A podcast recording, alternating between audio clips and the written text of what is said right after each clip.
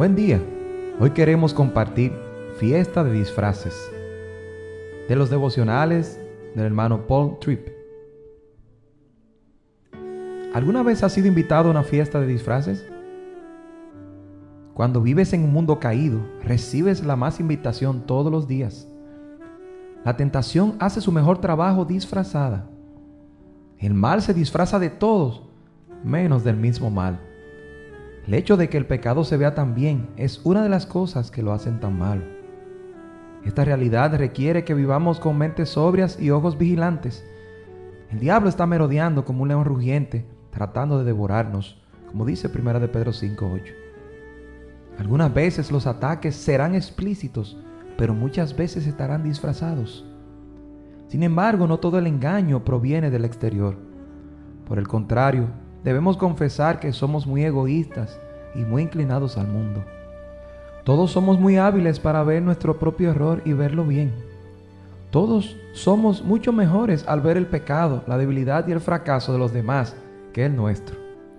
Todos somos muy buenos en ser intolerantes con los demás de las mismas cosas que voluntariamente toleramos en nosotros mismos.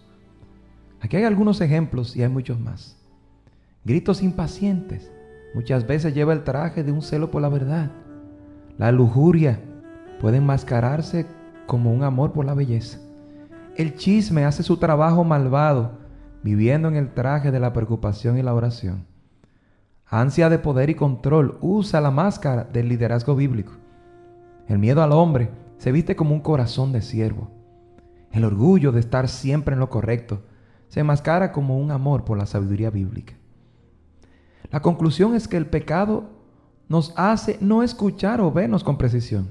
Y no solo tendemos a ser ciegos, sino que, para complicar las cosas, también tendemos a ser ciegos a nuestra ceguera. Pero no te desanimes, no nos quedamos sin esperanza. Hay una mejor invitación que la espera. En el espejo de la palabra de Dios, con la ayuda del Espíritu Santo y el cuerpo de Cristo, que es la iglesia, se nos invita a entrar en la luz de la honestidad y vernos tal como somos en realidad. Estos momentos de autoevaluación precisas serán dolorosas. ¿Quién quiere aceptar una invitación para ver sus errores en exhibición, escuchar sus deficiencias en detalle y sentir la culpa que acompaña a su pecado? Cuando experimentas convicción y reprensión de parte de Dios o de los demás, es posible que no te sientas que eres amado, pero eso es exactamente lo que está sucediendo. Dios que te ama lo suficiente como para sacrificar a su Hijo por tu redención, está trabajando para que te veas a ti mismo claramente, para que no aceptes la ilusión de tu propia justicia y para que con un humilde sentido de necesidad personal busques los recursos de la gracia que solo se pueden encontrar en Él. Hoy rechacemos la invitación del mundo caído a una fiesta de disfraces y aceptemos la invitación del Señor para recibir gracia abundante, convincente, perdonadora y transformadora. Dios le bendiga. Hermano Paul Preguntas de reflexión.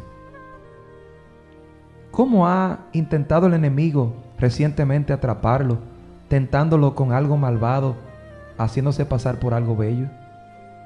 ¿Cómo has tratado recientemente de engañarte a ti mismo y a otros al disfrazar tu pecado como algo diferente? ¿Cuándo fue la última vez que sintió convicción por la palabra de Dios, su espíritu o el cuerpo de Cristo en la iglesia? ¿Resiste inicialmente la evaluación? ¿Por qué? ¿Dónde puedes invertir en relaciones para que Dios te use como una herramienta de autoevaluación precisa en la vida de los demás? ¿Cómo puedes asegurarte de hacerlo de una manera que sea amorosa y amable?